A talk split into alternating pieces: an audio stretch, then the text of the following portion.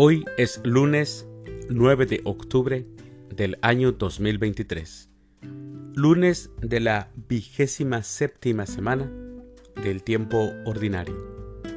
El día de hoy, en nuestra Santa Iglesia Católica, celebramos a los santos Dionisio, Juan Leonardi, Luis Bertrán, al patriarca Abraham, a Héctor John Henry Newman y a Inocencio de la Inmaculada y compañeros.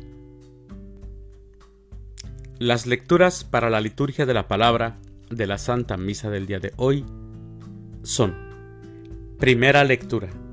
Se levantó Jonás para huir del Señor. Del libro del profeta Jonás capítulo 1, versículo 1 al capítulo 2, versículos del 1 al 11. El Salmo responsorial del libro de Jonás. En el peligro grité al Señor y me atendió. Aclamación antes del Evangelio. Aleluya, aleluya. Les doy un mandamiento nuevo, dice el Señor, que se amen los unos a los otros, como yo los he amado. Aleluya.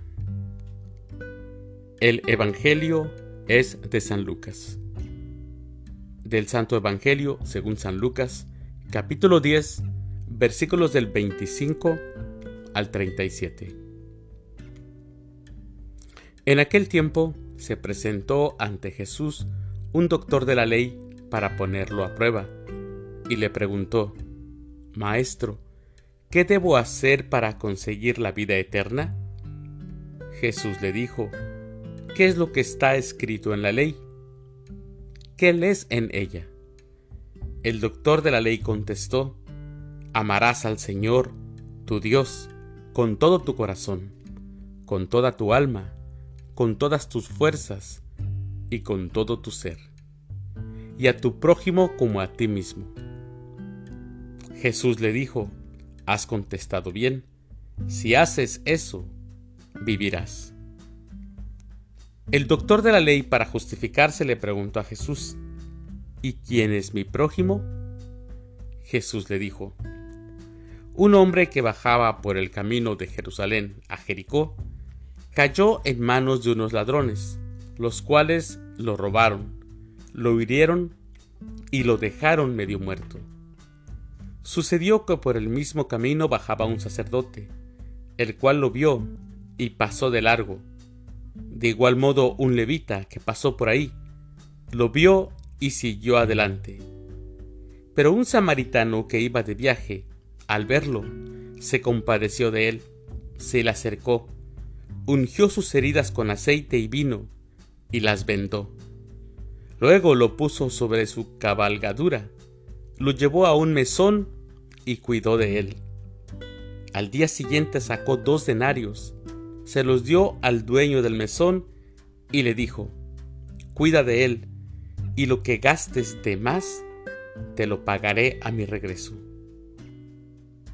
¿Cuál de estos tres te parece que se portó como prójimo del hombre que fue asaltado por los ladrones?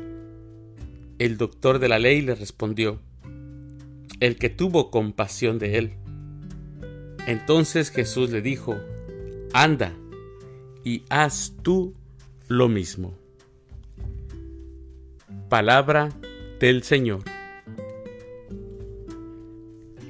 Gloria a ti, Señor Jesús.